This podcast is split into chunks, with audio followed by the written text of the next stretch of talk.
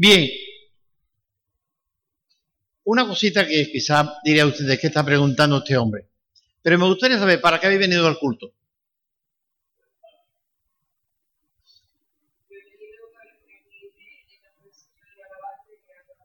Amén.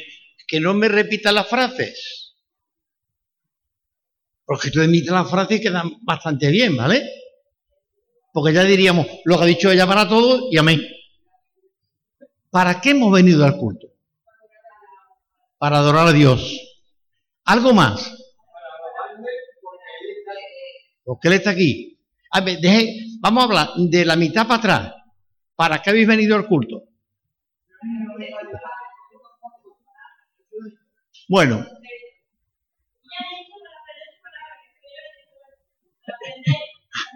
Bien. Vale. Bueno, no voy a seguir preguntando, si no, a veces alguno va a decir un disparate. Cuando yo iba a Madrid para el médico, eh, hace ya muchos años, en el verano hacía, en el verano hace calor y como estaba por, yo qué sé, unas horas allí en el hospital, luego te vas a la calle. ¿Qué haces? Pues teníamos unos cines que eran de aquello de sesión continua, me costaba un par de euros, un par de duros, y nos metíamos allí, o bien reglillo, si venía conmigo, o yo solo. Nos tirábamos ya hasta las 5 de la tarde, fresquito, fresquito. Cada uno buscaba en el invierno, ¿qué hacíamos? Pues lo mismo. O en los grandes almacenes no comprábamos nada, pero bueno, estábamos fresquitos, buscar el clima. Quizás se viene aquí porque hay un buen clima. Está calentito o está fresquito. Bien, lo que quiero que en esta mañana nos veamos es, hay frases que realmente debemos de marcarlas ¿eh? Eh, en las paredes, en los textos bíblicos que ya se han perdido bastante, pero hace 20 años, o 25 o 30, las paredes estaban llenas de textos bíblicos. Hoy hemos puesto uno que tiene su historia, pero lleno de textos bíblicos. Y no sé si ha ido perdiendo porque ya, como dice Baby, tenemos los móviles. ¿Vale? Vamos a poner los móviles en la pared. Eh, el domingo pasado estaba allí en San Fernando, estaba hablando sobre porque no me avergüenzo del Evangelio, porque es poder de Dios para salvación a todo aquel que cree, al judío primeramente y también al griego. Pero estaba viendo cuatro motivos por los que Pablo no se avergonzaba del Evangelio. No vamos a hablar del mismo tema, pero me gustaría preguntar, ¿por qué tú no te avergonzarías del Evangelio? Porque hay veces, hay veces, y no voy a decir, que uno se puede no avergonzar, sí, avergonzar, no del Evangelio. Atiendan claro, ¿eh? No, yo me avergüenzo del Evangelio.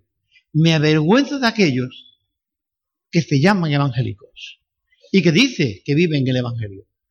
Ahí sí me avergüenzo. No del Evangelio, sino de la persona. Pero hoy vamos a parar en otra cosa. La base de mi creencia en el Evangelio está en la palabra. Está en la palabra que dijo Jesús. Mi fe está basada en Jesús. Mi fe está basada en la palabra de Dios. Y la palabra de Dios tiene valor, un valor incalculable. ¿Por qué? Porque es Dios el que la ha dicho. Lo que digo yo no tiene sentido, no tiene valor. Y mañana viene otro y lo refuta.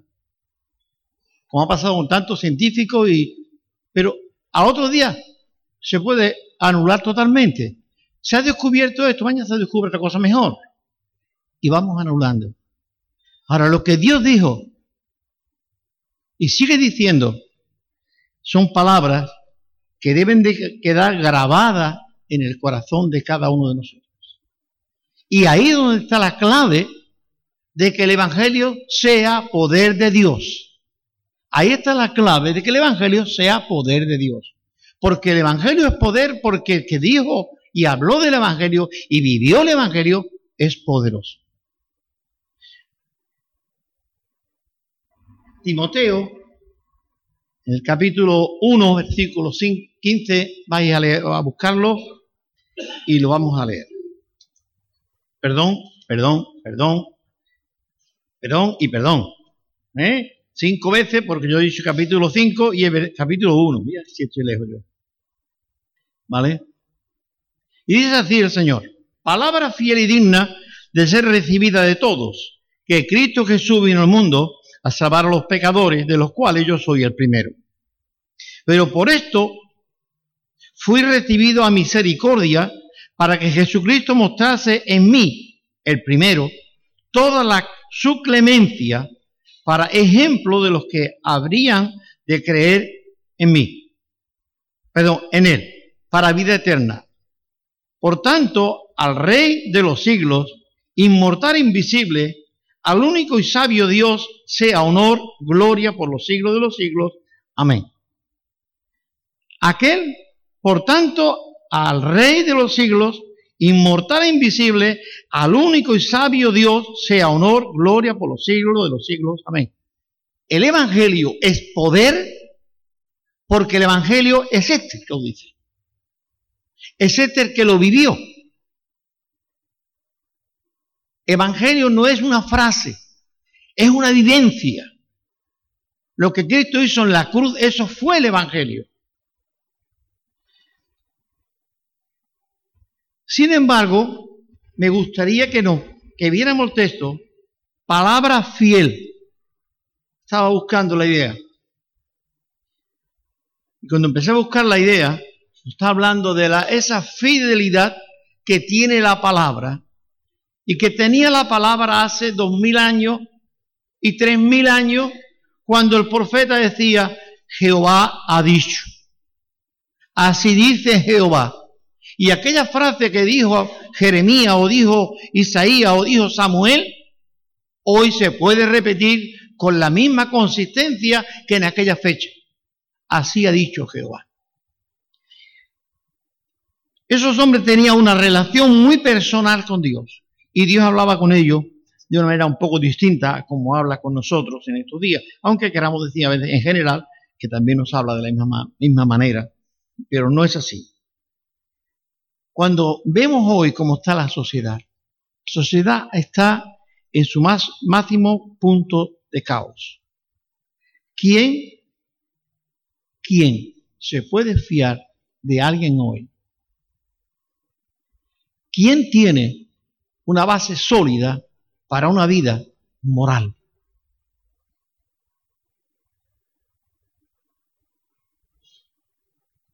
Los políticos en todos los países. No pensemos que España es el único, país, malo, ¿eh? Carmen, tu marido está en la puerta. Eh, esto es un anuncio, seguimos un paréntesis, ¿vale? Eh, España no es el país que tiene los peores políticos del mundo. Pensemos eso, ¿vale? En este mundo hay muchísimos países y todos están igual o peor que nosotros.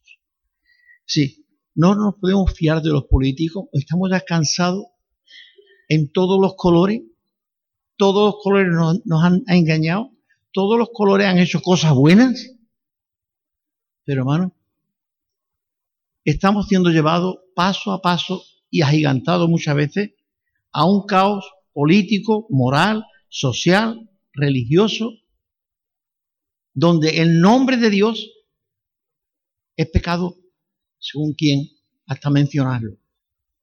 Estamos yendo, ¿por qué? Porque la palabra de Dios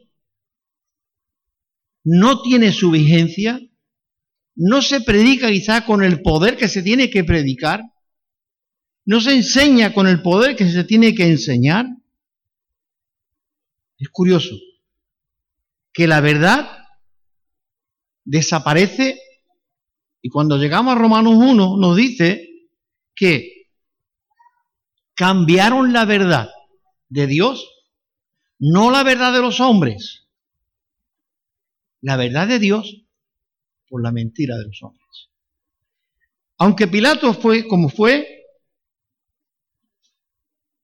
él estaba confundido con tantas ideas y todos tenían la verdad y le dijo a Jesús, ¿qué es la verdad? Mira, no me venga tú ahora a hablar de la verdad. ¿Qué es la verdad? Y Jesús le dijo, yo soy la verdad. Pero como Pilato le dijo eso un poco como de pasada, quizás ni se enteró. Jesús le dijo, yo soy la verdad. No soy una verdad. En la tierra hay muchas verdades. Un poco opaca. Pero verdades que no van a ningún lado. Verdades que no se sostienen. Palabra fiel. ¿Recordáis aquellos tiempos cuando vuestros padres, porque sois todos más joven que yo, excepto Emilio que me pasa un, un Cuando se daban la mano dos personas y aquello quedaba como si fuese un testamento, y aquello iba hasta delante del juez y el juez aceptaba aquel, ¿verdad? Eso se perdió.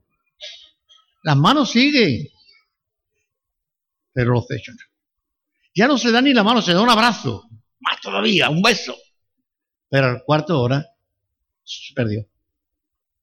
Porque las palabras no eran fieles, porque los que no eran fieles es lo que dieron la palabra. Esta palabra es fiel. ¿Y cuál es la palabra fiel? Y no solamente es fiel, sino que es digna. ¿Qué es digno? La dignidad no viene de afuera, no nace conmigo, la dignidad me la da o bien la sociedad, bien la iglesia, o bien el Señor. Pero la palabra digna a la cual se está refiriendo es que Cristo Jesús vino al mundo a salvar a los pecadores. Esa es la frase digna. Y esa frase digna es la que realmente sigue resonando en el espacio vacío y hueco de este mundo. Los pecadores tienen que recibir a Cristo. Y si no reciben a Cristo, los pecadores se van al infierno. Y esa es la frase digna. Esa es la palabra digna. Incluyendo con todo lo demás que trae. Pero no estamos hablando que es una cosa del otro mundo. No, no. Es una frase que Dios ha dicho yo vengo a salvar a los pecadores. Yo para esto he venido. Y todo el que cree en mi palabra, porque yo soy fiel y he hecho lo que el Padre me dijo, él, hizo lo que el Padre le indicó. Y lo hizo. Y llegó a la cruz, porque el Padre le indicó. La frase digna es, Cristo Jesús vino al mundo a salvar a los pecadores. Ahora, si yo entiendo esto así, ¿tengo yo fuerza moral para decir la otra frase que queda? ¿La tenéis por ahí?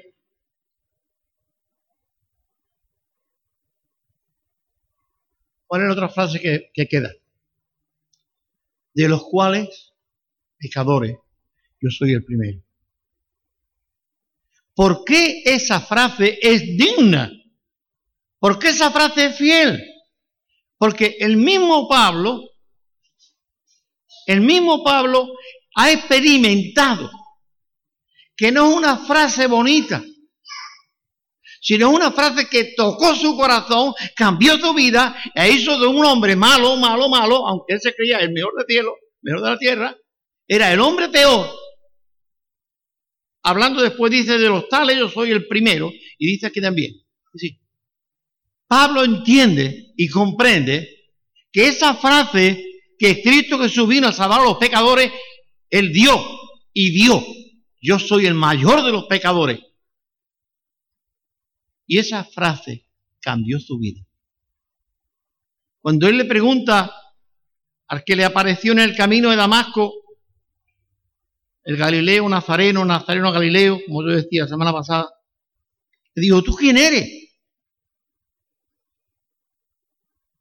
Y Jesús le dijo, yo soy Jesús, el que tú estás persiguiendo. Yo persigo a un grupo de gente. Es que ese grupo de gente soy yo. otra dimensión en la cual podríamos hablar otro día. Ese grupo de gente soy yo, Pablo. ¿Te das cuenta? Y Pablo se desmorona entero delante de Dios.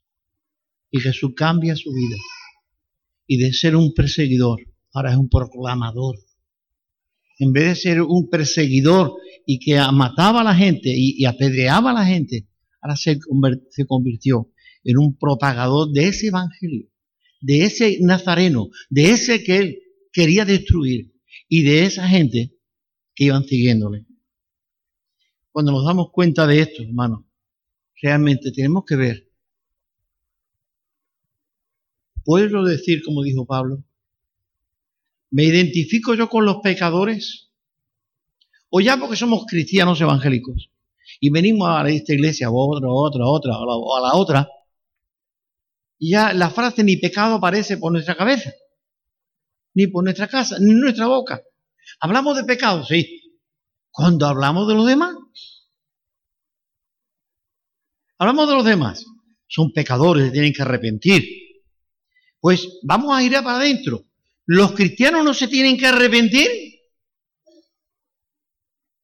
¿O los cristianos ya estamos arrepentidos para siempre?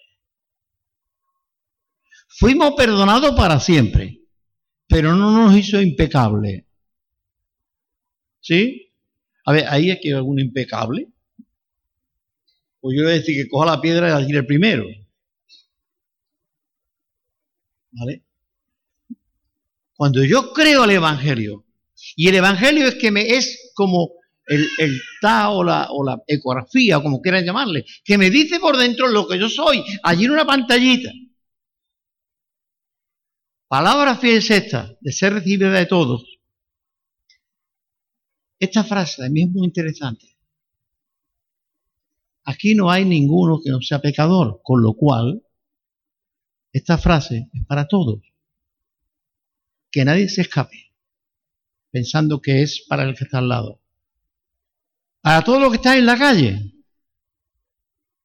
Para todos los que están más allá de tu calle. Y más allá de para todos los seres humanos. No hay uno en la tierra que haya nacido y no haya pecado excepto Jesucristo. Por lo cual todos están invitados a recibir este mensaje, porque para ellos fueron dados. Cristo no murió por su gusto, sino porque el Padre le había mandado a morir. Y él dijo, yo pongo mi vida, porque hablamos del mismo, de Jesús, y el Padre es el mismo. Yo pongo mi vida para volverla a tomar. Porque sé a lo que voy. Sé lo que he venido a hacer. Y Él se entregó a ese trabajo. Él se entregó a ese ministerio y murió en la cruz. Sencillamente para salvar a los pecadores. ¿Para salvar a quiénes? Al que en algún momento quiso matarle. Sí, le mataron la última vez. Pero quisieron atentarlo contra él más de una vez. Jesús vino a salvar a esta gente, a esta humanidad que tenemos aquí, desde el más inferior políticamente, socialmente y económicamente y miserablemente, hasta el más alto en la sociedad. Cristo vino a salvarlos a cada uno de ellos, porque ninguno estamos excepto de pecado. Ser recibida de todo. Hay una cosa que me gustaría mi fe está segura en un hecho histórico, históricamente seguro. Históricamente, Cristo murió como Dios o no como Dios, según quien escriba el tema, en la cruz. Mi fe está basada en un hecho histórico y que no está camuflada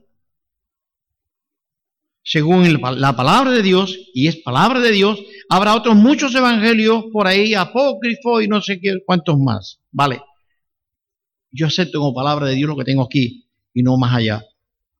Y aquí me, dice, e históricamente, dicho por los grandes eh, historiadores, Cristo murió en la cruz.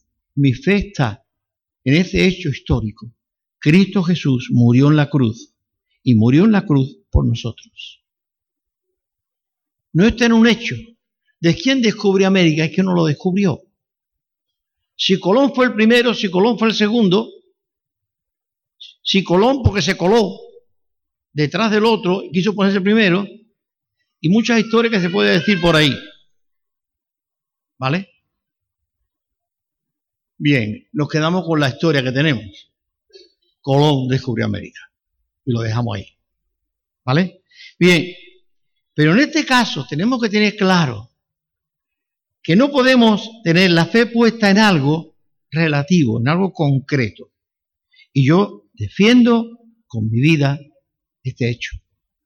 Cristo Jesús murió en la cruz por mis pecados. Y digo esto, no sé si llegaría al caso, lo haría, pero ¿cómo cuántos miles y miles de cristianos, y si no decir millones de cristianos, murieron porque tenía puesta su fe en un hecho histórico, que el Hijo de Dios vino a la tierra y dio su vida por los peores que en este mundo había.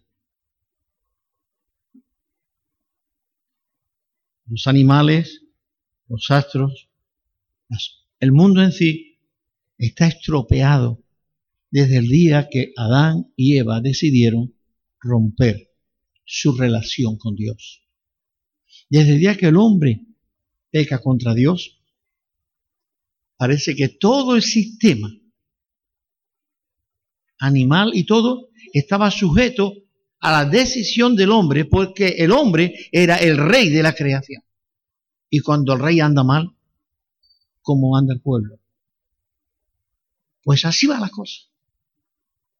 Cuando el hombre empieza a reconciliarse con Dios, el hombre socialmente puede empezar a cambiar la sociedad del, mundo. Y el mundo puede ir cambiando cuando el hombre delante de Dios sea capaz de pedir perdón a Dios, arreglar sus cuentas con Dios. Hay otra parte que me gustaría que pudiéramos ver. Eh,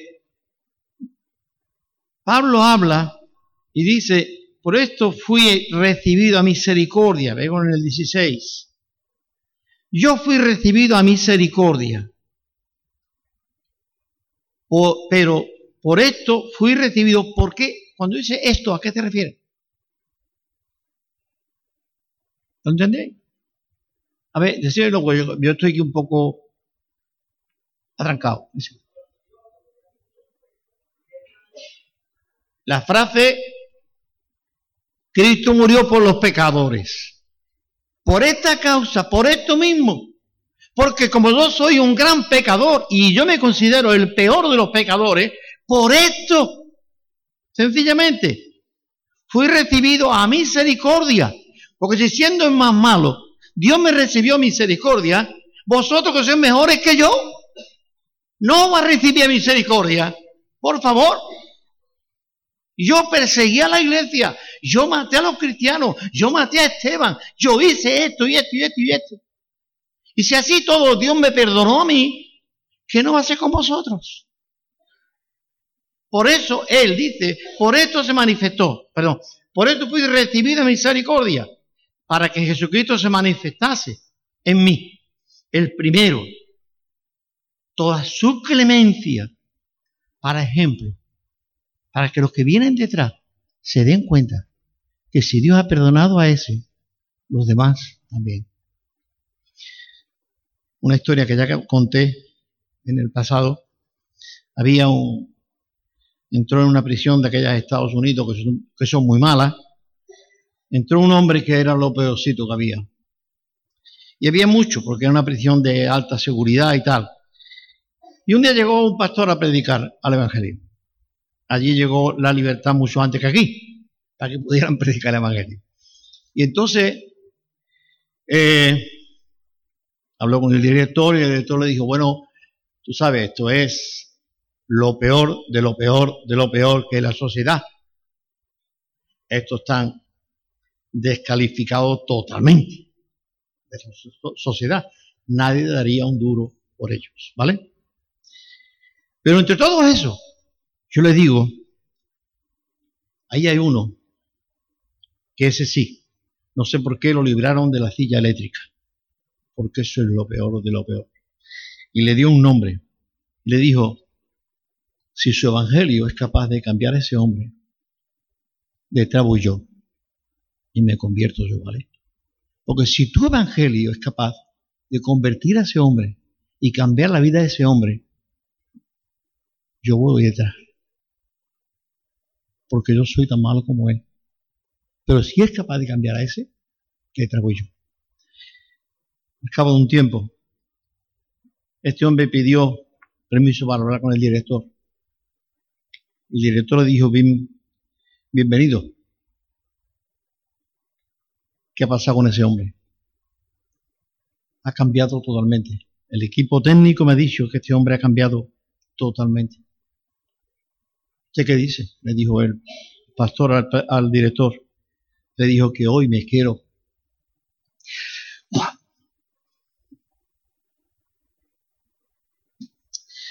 Hoy me quiero convertir yo también.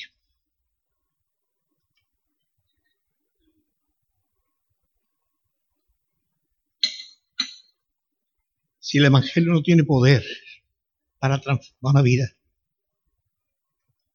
echémosla a la hoguera como echaron los, la Iglesia Católica en el siglo XVI. Si el Evangelio no tiene poder y no somos capaces de creer eso, ¿qué hacemos predicando el Evangelio? ¿Qué hacemos con una puerta abierta? ¿Qué hacemos en este local todos? ¿Qué hacemos aquí?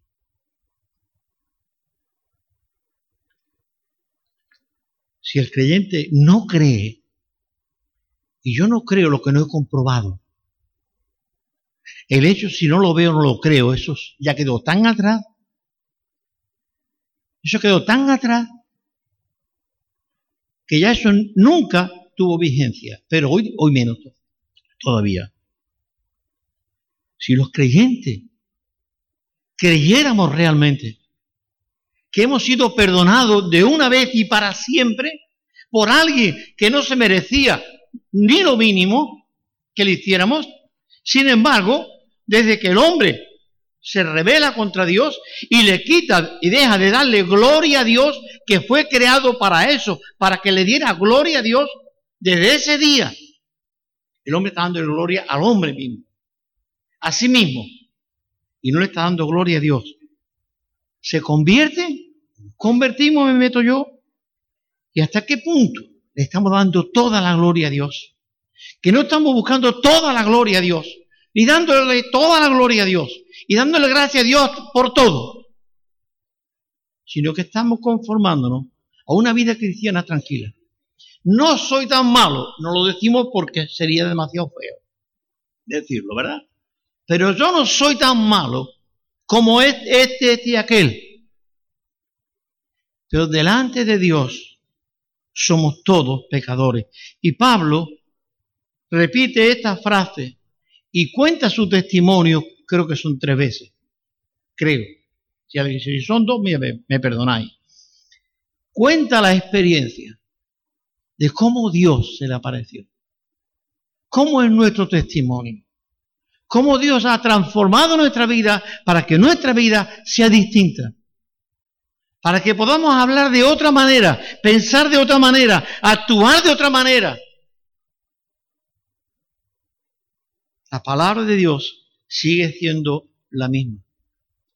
Cuando Jesús la pronunció, cuando su oración en Getsemaní, cuando su palabra en la cruz, siguen siendo igual. Sigue teniendo el mismo poder no es como el agua que si se queda aquí tres días estará descompuesta, será mal, estará mal beberla. La sangre de Cristo tiene el mismo poder hoy que hace 20 siglos y 21. No sé si realmente los cristianos a veces estamos pensando en esto. Que el poder de Dios, por eso Pablo estaba diciendo, yo no me avergüenzo del Evangelio.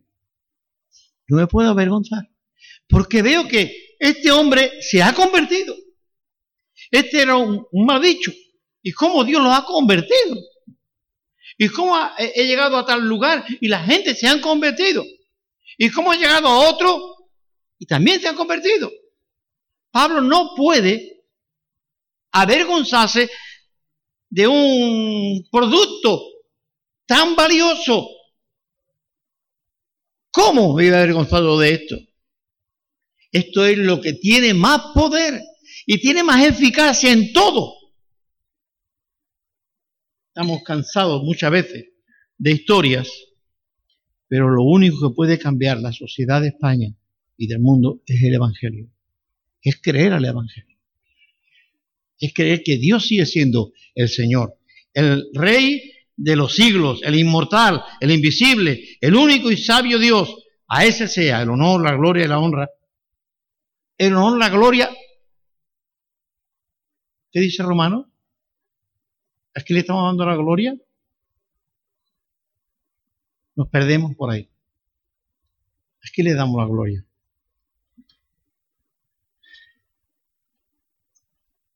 En Hebreo 1, 1 al 12, empieza 1 y 2, dice, Dios, habiendo hablado muchas veces, de muchas maneras, en otros tiempos por los padres, hoy nos ha hablado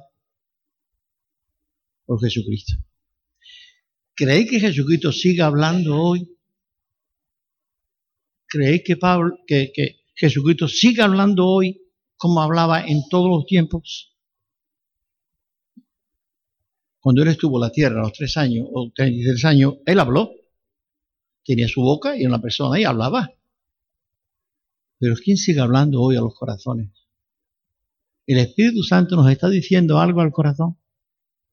Porque si el Espíritu Santo no habla a nuestro corazón, no es porque no hable, sino porque sus oídos están cerrados. No hay sordos espirituales, sino personas que cierran sus oídos a la voz del Espíritu Santo.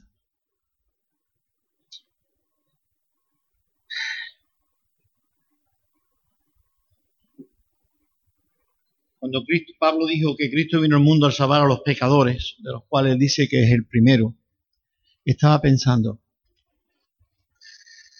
que toda su filosofía que tenía antes, que toda su religiosidad que tenía antes, por la cual él estaba dispuesto a matar a su padre, si hubiese hecho falta, falta se vino bajo. Ahora él dijo, el que tiene que morir soy yo. El que tendría que morir soy yo. ¿Empleó Pablo alguna expresión así? Gálatas, en el libro de Gálatas hay una frase que se, se aproxima ahí a eso. 2.20 creo que es. ¿Qué? Ahí vamos. Con Cristo estoy yo juntamente crucificado. Y ya no vivo yo, mas vive Cristo. Yo debería haber sido crucificado. Yo debería haber sido crucificado. Y no Cristo. Pero aun cuando yo hubiese sido crucificado, hubiese ido al infierno. Porque no tenía poder para perdonarme a mí mismo, puesto que yo era él culpable. Y no le estaba dando gloria a Dios, sino a los hombres.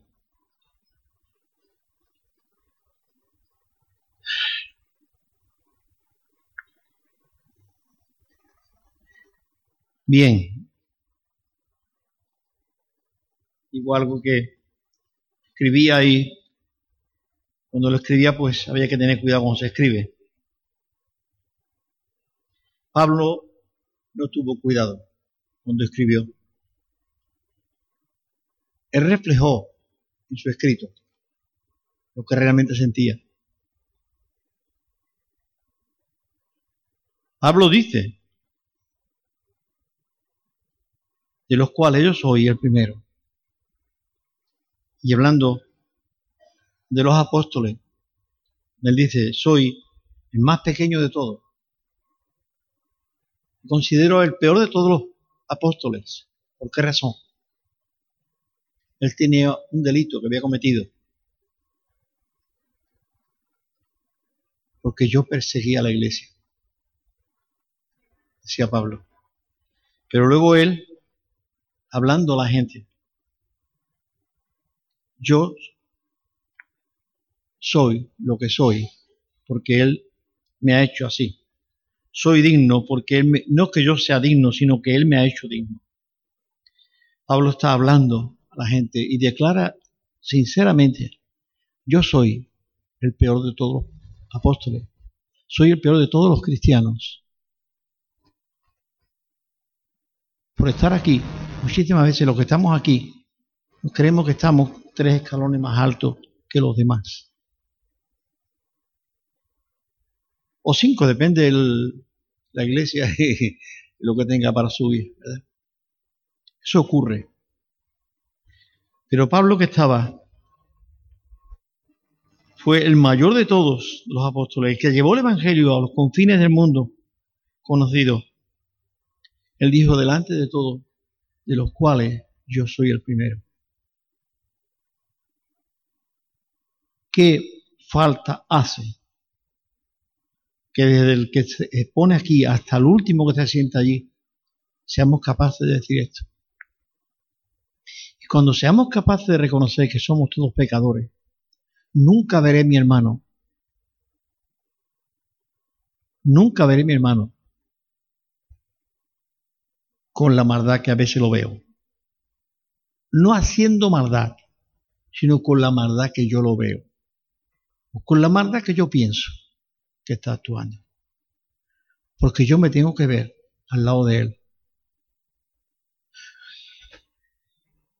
Eh, en fin, estoy orando de una cosa personal. Yo orando por una persona, en fin, que no anda bien, que no anda muy bien delante del Señor. Y de verdad, casi siempre no me lo vean mal. Cuando oro por él, digo, Señor, yo no soy peor que él. Ten misericordia de él, pero que yo no soy mejor que él. Yo soy igual que él. Bien, es bueno y necesario, hermano, que desde lo que se ponen aquí hasta lo que se sientan últimos, reconozcan delante de Dios que son pecadores. Y no solamente eso, sino que lo confiesen delante de, la, de Dios.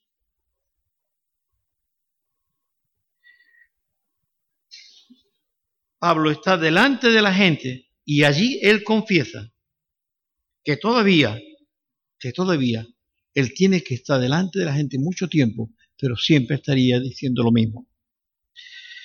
Es difícil escribir una nota, porque ponerse aquí, hermano, no es fácil. Porque cuando estamos delante de Dios preparando un mensaje para predicar, tenemos que estar analizando nuestra vida. Yo no debería decir nada ni decir nada a vosotros que yo no esté dispuesto a hacer. ¿Me entendéis? He visto pocas cabezas moverse. Es fácil hablar, hasta predicar, como que hay. Pero el que está hablando aquí debe de saber que los que están ahí son iguales que él que no hay unos escalones para subir delante de Dios. Eh, para terminar, me gustaría ese capítulo que se ha leído de, Apocalipsis, hay, hay varias frases que me gustaría ver.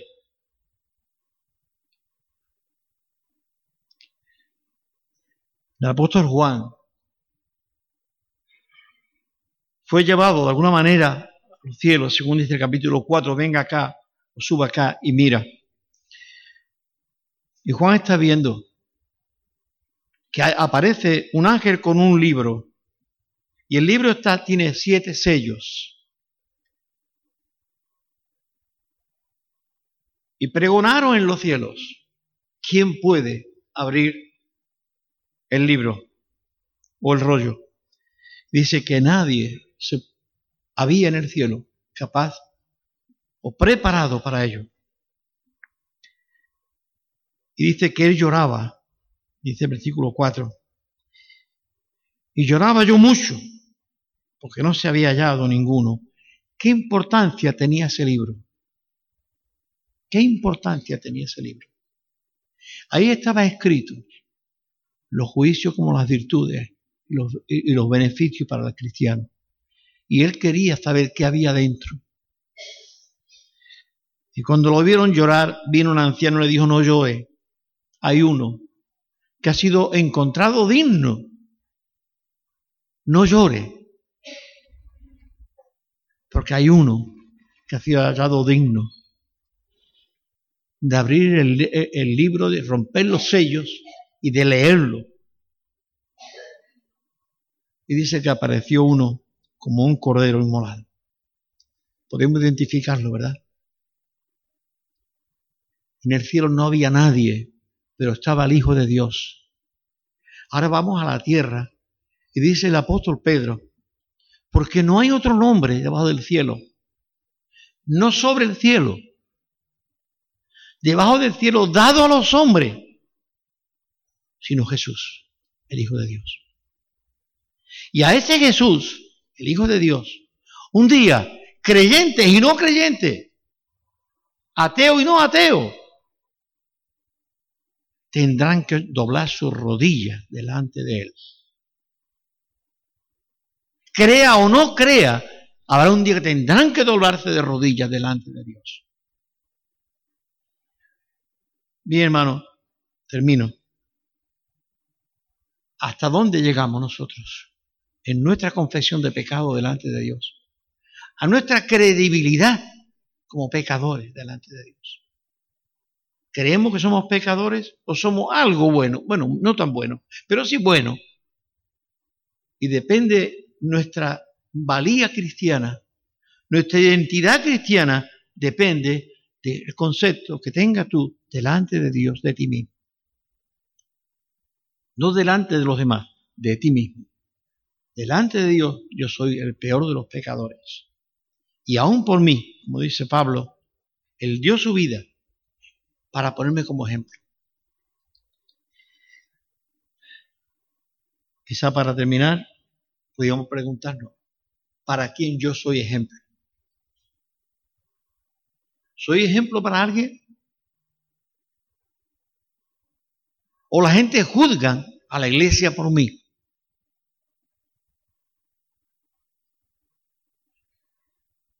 Eh, decía al principio que yo no me avergüenzo del Evangelio, pero me puedo avergonzar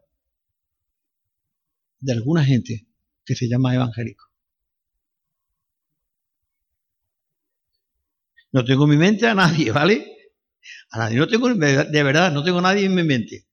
Pero sí que uno ve muchas veces la vida creyente que dice, Señor, llévatelo, llévatelo, llévatelo. No para el infierno, sino para tu presencia, ¿eh? por tu misericordia, pero llévatelo. No me lo dejes aquí, que estás fastidiando el sembrado. ¿Verdad? Es cierto. Ayer lo hablábamos un poco. Me da vergüenza decir que soy evangélico. Porque hay gente que están pisoteando el testimonio cristiano. No sea tú uno de ellos. No sea tú uno de ellos. No sea yo uno de ellos. Yo quiero llevar el nombre de Jesucristo muy alto. Yo quiero llamarme evangélico con toda sinceridad. A pesar de mis virtudes, pocas virtudes y muchas debilidades. Pero que Dios nos ayude a ver esto muy claro. Cristo Jesús es el gran mensaje. Cristo Jesús es lo que puede cambiar. Cristo Jesús. Yo no me avergüenzo del Evangelio porque es poder. Y es poder porque Cristo es el Evangelio. Cristo es el Evangelio. Y cuando Cristo es el Evangelio puede hacerlo. Vamos a orar, hermano. Vamos a pedirle a Dios que realmente y ahí en tu sitio, en tu corazón, háblale a Dios y cuéntale a Dios tus cosas. Tus fracasos, tus derrotas. Pregúntale a Dios que te ayude. Pídele a Dios que te ayude. Porque si no es así, estaremos siempre en ruina. Una ruina moral, espiritual, social en todos los sentidos. Pero Jesucristo es poder de Dios para salvación a todo aquel que cree, al judío primeramente y también al griego. Querido Padre, quiero dar gracias, mi Dios, en esta mañana. Tú eres un Dios de poder. Tú no eres un Dios como los dioses que tenemos en la calle. No eres un Dios como los que están en los altares. Tú eres un Dios inmortal invisible, Rey de todo esto. Queremos, mi Dios, que ese Rey inmortal e invisible sea el que esté gobernando y dirigiendo nuestra vida. Perdona, Señor, las mil veces que no hacemos lo que tú quieres. Perdona las mil veces, mi Dios, que hacemos todo lo contrario. Pero ayúdanos, mi Dios, a llevar el testimonio cristiano muy alto. Que la vida de Cristo se pueda reflejar en nosotros. Que la gente pueda ver a través nuestra la persona de Cristo. Señor, ayúdanos en todo esto, Padre Santo.